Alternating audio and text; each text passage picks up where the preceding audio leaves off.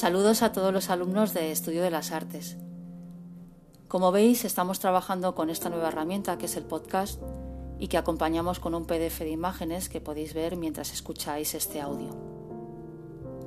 Hoy lo vamos a dedicar a un edificio emblemático de la Gran Vía, el antiguo círculo de la Unión Mercantil e Industrial que se inauguró en 1924. Era un club privado y masculino, a la manera de los que había en Londres, y que en España vamos a imitar porque estaban muy de moda y de hecho en Madrid se abrieron otros como la Gran Peña, el New Club o el célebre casino de la calle Alcalá. Nuestro edificio se encuentra en la esquina con la calle Hortaleza. En las imágenes tenéis una cita del escritor Muñoz Molina que menciona justo este esquinazo y que aparece en alguna de sus novelas. Vamos a enmarcar históricamente el momento en que se erige nuestro edificio, que es la época de la monarquía de Alfonso XIII un periodo convulso, un periodo de mucha agitación política y social en el que se suceden muy rápido partidos liberales y conservadores y de hecho alguno está muy poquito tiempo en el poder. Al final un gobierno que no fue capaz de resolver los grandes problemas del país y que por tanto tuvo que lidiar con una oposición muy encendida, básicamente republicanos, el movimiento obrero y los nacionalismos. Las clases poderosas, pudientes, no querían renunciar a sus privilegios, evidentemente, privilegios políticos que mantenían a través del caciquismo y la manipulación de las elecciones en muchos casos, y eh, privilegios económicos. No admitían ninguna reforma fiscal que dotara al Estado de recursos, de dinero para poner en marcha las medidas regeneracionistas. Y unido a esto la crisis ideológica, esa que arrastrábamos desde la pérdida de las últimas colonias en el 98 y que se asociaba a cierta nostalgia de un pasado imperialista español que ya no podía ser, que ya estaba extinguido.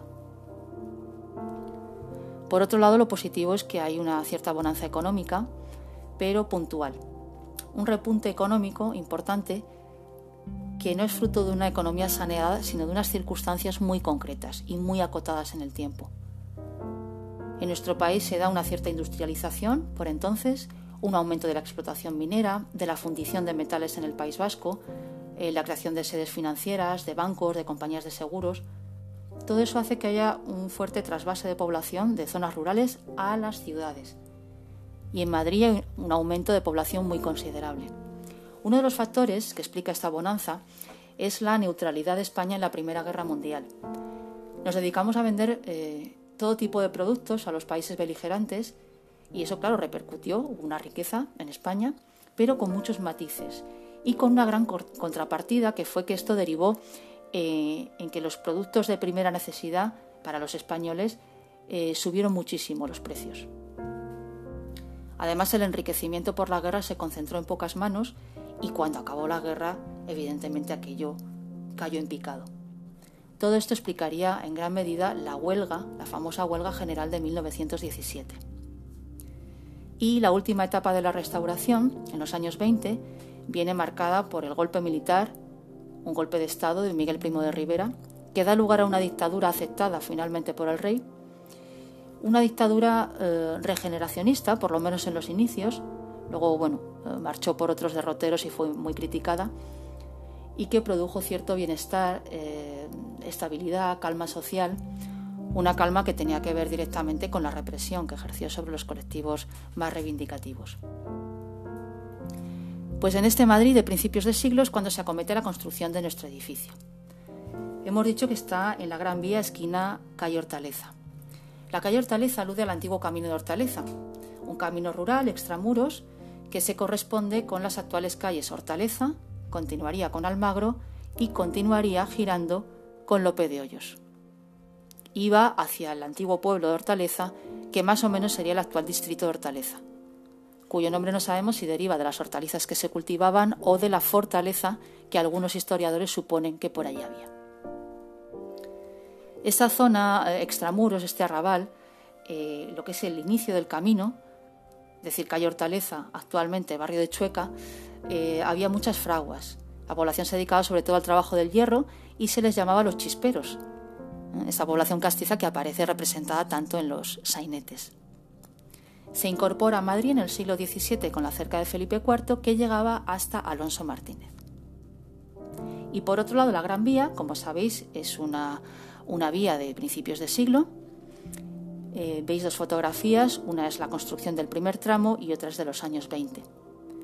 Este gran eje de comunicación y tráfico este-oeste, que tenía también por objeto embellecer Madrid, sanear eh, Madrid, seguía el urbanismo de París, París de Haussmann, y se convierte en el escaparate de los ricos, de esa alta burguesía en auge. Por tanto, lo que se van a construir son viviendas de lujo, clubs privados, hoteles, teatros, cines, cafeterías y bares a la americana, tiendas de lujo, joyerías, grandes almacenes, estudios fotográficos. Hubo varios proyectos, pero finalmente ha aprobado el de 1904 de López Salaverry y Francisco Octavio. Entonces se pone en marcha todo el sistema de expropiaciones, que fue un tema muy peliagudo, y se acomete toda la demolición de lo que allí había, calles, plazas, casas, eh, tiendas, iglesias. Claro, la gente que vivía allí o tenía su comercio allí, cuando se construye la Gran Vía no pueden ni comprar ni alquilar nada, porque se ha revalorizado enormemente el suelo. La Gran Vía se hizo por tramos, tres tramos, para minimizar el impacto de las gigantescas obras. El primer tramo, que iba desde los inicios a la red de San Luis, se llamaba Avenida del Conde de Peñalver, que es donde se ubica nuestro edificio. Tener en cuenta que los primeros derribos fueron en 1910 y el último edificio es de 1954, hacia la Plaza de España. Es decir, son muchos años, hay una guerra de por medio y en lo que a estilos arquitectónicos se refiere hay mucha variedad. Desde los inicios, que sería el eclecticismo, los historicismos, pasando por el Art Deco y el racionalismo de los años 20-30 y luego terminando ya eh, con el estilo imperialista de líneas más simples de época franquista. Tenéis unas fotografías de la red de San Luis, justo donde terminaba ¿eh? ese primer tramo y donde está nuestro edificio. Eh, hay una fotografía de los años 30, otra de los años 50 y otra de los años 70, que esta última es curiosa porque aparece el edificio y delante en la red de San Luis la Fuente de las Gaviotas, que algunos os acordaréis de ella porque ha estado hasta tiempos recientes. La Fuente de las Gaviotas se colocó eh, a principios de los 70, que es justo cuando se hace la fotografía, y desapareció en 2009. Antes de la fuente estuvo el famoso templete del metro de Red de San Luis que hizo Antonio Palacios, que eran los ascensores que bajaban. Y antes del templete del metro estuvo la fuente de los Galápagos, una fuente isabelina que luego se trasladó a los jardines del Buen Retiro, donde está actualmente, en, en una esquina del estanque, como veis en las fotografías. Donde está nuestro edificio había dos cosas antes. En primer lugar, el Palacio de Santa Coloma. El Palacio del Conde de Santa Coloma, el undécimo conde don Enrique, que se dedicó a la ganadería de toros de, Lidia, pues se enriqueció con este negocio. Aparece en el periódico ABC de 1911 la noticia de que han pagado muy bien al conde por la expropiación de este palacio para la construcción de la Gran Vía. Con ese dinero, en parte se hizo un palacio nuevo, que es eh, en el ensanche. El conde se hizo oh, un palacete que todavía conservamos, se lo encargó al famoso Joaquín Saldaña y que eh, está en la actual calle Agustín de Betancourt, detrás de los nuevos ministerios. Lo menciono porque ya digo que se conserva. Actualmente es el Liceo Italiano y Consulado de Italia. Entonces, hay dos eh, palacios del conde de Santa Coloma, el que desapareció de la calle Hortaleza y este eh, que todavía se conserva. Y también estuvo el Café Nueva Iberia, un café del siglo XIX que estaba en la esquina Hortaleza con calle Reina y donde sabemos que se reunía el Billis Club, una tertulia literaria bastante transgresora en la que participaba entre otros Clarín. Si tiramos de meroteca vemos que hubo un crimen a finales del siglo XIX en este café. Pues había un señor, un aristócrata, acompañado de una señora, que intuimos que estaba casada, y entró el amigo de esta y disparó al caballero a bocajarro y se dio a la fuga. Entonces esto salió en todos los periódicos, el crimen del café Nueva Iberia. Centrándonos ya propiamente en el edificio, deciros que se terminó la obra en 1918, aunque fue inaugurado un poquito después, en los años 20, y que eh, fue realizado por los arquitectos hermanos Joaquín y Luis, de apellido Sainz de los Terreros. Es la obra más importante de los Terreros y de alguna manera hizo olvidar este éxito porque fue una arquitectura muy valorada en su tiempo, un fracaso previo que era que le habían rechazado eh, en el concurso del casino de la calle Alcalá su proyecto. Y de hecho esta obra que nos ocupa tiene recuerdos del proyecto rechazado, por ejemplo el patio central cubierto. Se dedicaron por completo a la obra, incluso Luis, que dirigía una revista de arquitectura que él mismo había fundado, lo dejó todo para centrarse en este proyecto. De los dos hermanos, eh, quizás es más importante Luis, el que hizo más obra, el que participó más en este edificio del que estamos hablando, y tenéis una fotografía de él. Un arquitecto que nació en Santander, pero que hizo la carrera en Madrid, eh, fue compañero de Antonio Palacios, y es aquí, en Madrid, donde ejerció la mayor parte de su, de su profesión y donde hizo todos los edificios importantes. Eh, a, los inicios de la guerra civil fue asesinado por milicianos izquierdistas aquí en Madrid. Dicen que por sus ideas políticas, porque era afín a Primo de Rivera. Sainz de los Terreros cultivó un estilo mm, de tendencia conservadora. Como él mismo decía, recogió mm, lo más valioso de la tradición y lo revistió de formas nuevas, de formas modernas que venían de la vanguardia europea. O sea que está un poco a medio camino entre la tradición y la modernidad, como muchos de sus, eh, de sus contemporáneos. Tener en cuenta que es un arquitecto que siempre estuvo al servicio del poder económico y social. Trabajó para una burguesía cuyo principal objetivo era consolidar su estatus. Entonces era una, una, clientela que no quería un estilo demasiado moderno, demasiado transgresor, más bien una pátina superficial de, de modernidad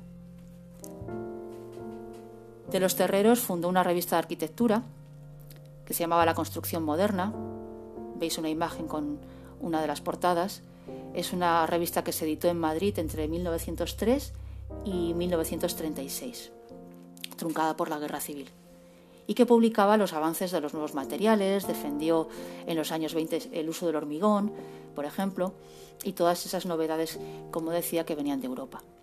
Fue un trabajador incansable. Estamos hablando de más de 100 edificios, más de 100 obras en Madrid, sobre todo residencias particulares, hoteles y edificios para clubes, sociedades, etc. Em, seguramente os suena, por ejemplo, el Palacio del Marqués de Rafal, porque es la actual embajada de Bélgica en la calle Castelló.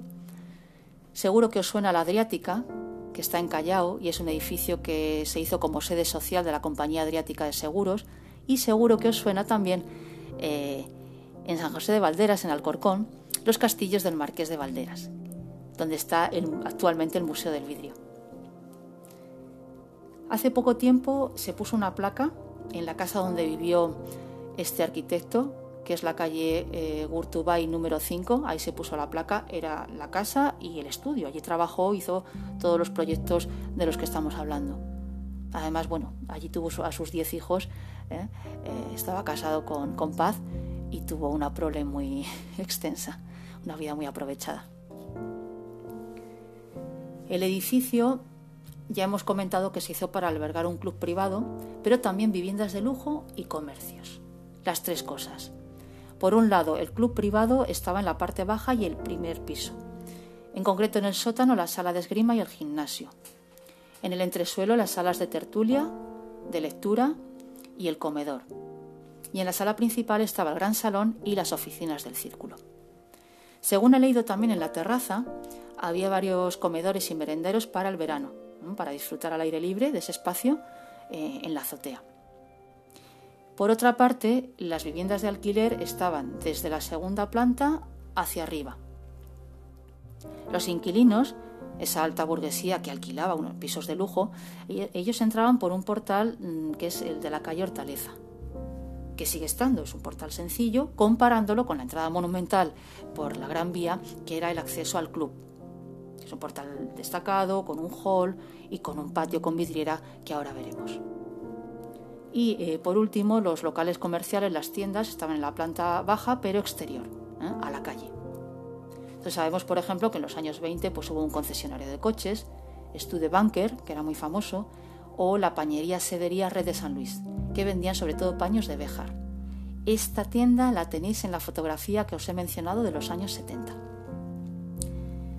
En, conjunto el edificio tiene ocho plantas, incluido el sótano. Iba a ser más bajito, pero en un momento dado solicitaron permiso, licencia al ayuntamiento para hacerlo más alto. De hecho, tenéis ahí un documento donde aparece esto. Y también otra imagen eh, de la tarjeta de los socios, la tarjeta antigua del club. Si os fijáis en la planta del edificio es más o menos cuadrada, pero un poquito irregular. El esquinazo de Gran Vía con Hortaleza es un ángulo un poquito cerrado, es como muy picudo. Eh, y en el centro está en el patio, un patio que es el que organiza todas las, estancias, todos los espacios. La fachada, veis que hay una decoración neoplateresca que está muy de moda, ese revival del primer renacimiento español, muy decorado, y que eh, también se llama estilo Monterrey porque imita el repertorio ornamental del Palacio de Monterrey en Salamanca y que lo veis en muchos edificios de Madrid de estos años. Entonces combina el neoplateresco con el neorrenacimiento un poco más clásico, un poco más sobrio, por ejemplo en los arcos, en los balaustres de las barandillas de piedra, en las pilastras, en los capiteles jónicos, etc. Luego la parte superior de la fachada hay una galería, unos arcos, y en el remate ya final, ¿eh? en lo último, hay una crestería. La esquina está muy destacada, que también es algo característico de las arquitecturas de la época, con un torreón, un torreón de esquina que se cubre con una cúpula un poco apuntada y que es de pizarra. Y la puerta principal, como decíamos, está eh, por la Gran Vía, que era el acceso al club. En el interior vemos una decoración, bueno, pues del Renacimiento clásico, pero también hay un neobarroco afrancesado, este estilo de París, el estilo de los Luises, y también hay algún detalle mm, art deco. Eh, en la barandilla, de la escalera, por ejemplo, en los apliques de, las lámparas, etc. Entonces hay una mezcla que también es muy típica de la época y que aplica aquí eh, Sainz de los Terreros. Hay dos espacios muy emblemáticos. Este club, este casino, tiene un patio fantástico y un salón real también maravilloso. Las tres primeras plantas del edificio se organizan en torno a este eh, gran patio central que he mencionado y que está cubierto con una vidriera de Momellán preciosa. Esos tres pisos están comunicados con una escalera de honor que es de alabastro y que tiene un zócalo de mármol negro. Bueno, la célebre casa francesa eh, de vidrieras Momellán, que hemos mencionado muchísimo en los recorridos de Madrid, eh, sabéis que se funda en Francia en 1860 por Jules Pierre Momellán y que luego la continúan hijos y nietos.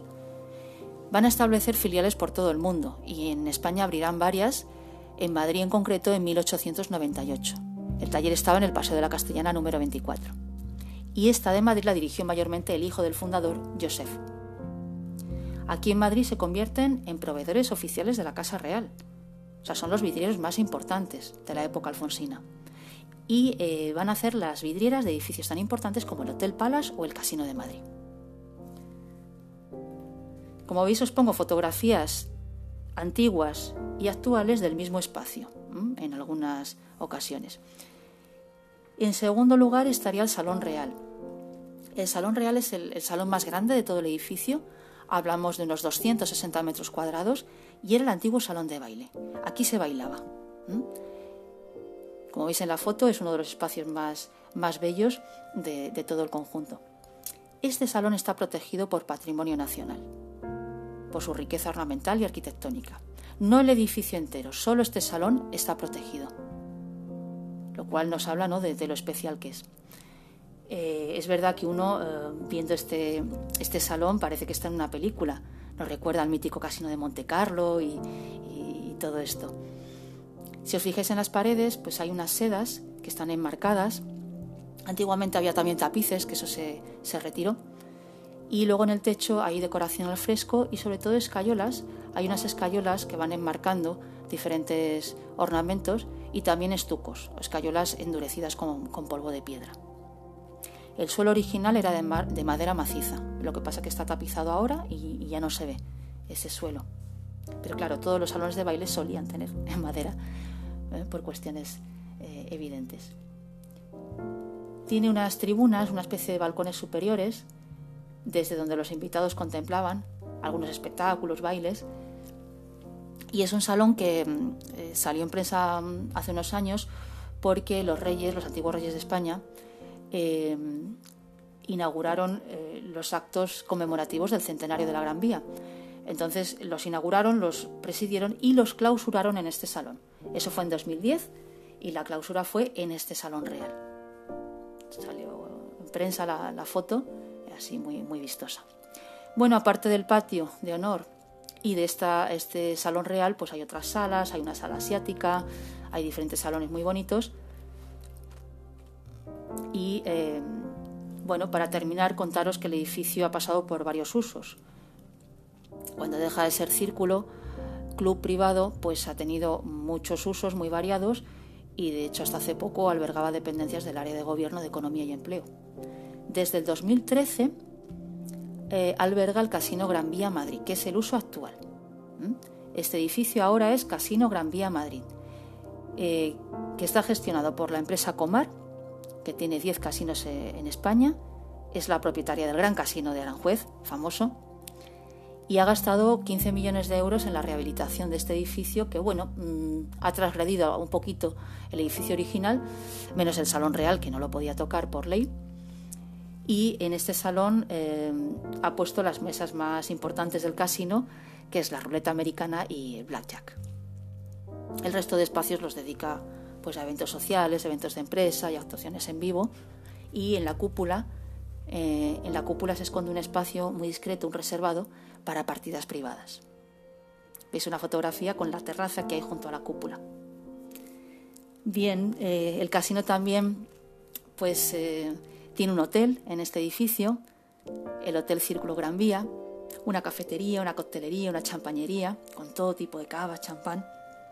Tiene dos restaurantes, el restaurante Círculo Mercantil y el restaurante Casino Gran Vía, que es un sitio muy chic, eh, muy, muy bonito.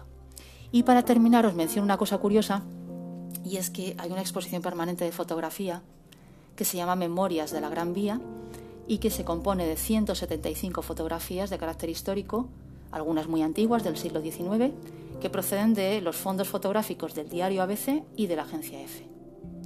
Son muy interesantes las fotografías y están distribuidas en, varios espacios del casino, en 15 salones y en cada uno de ellos hay una temática. Entonces, en un salón pues hay fotos de la construcción de la Gran Vía.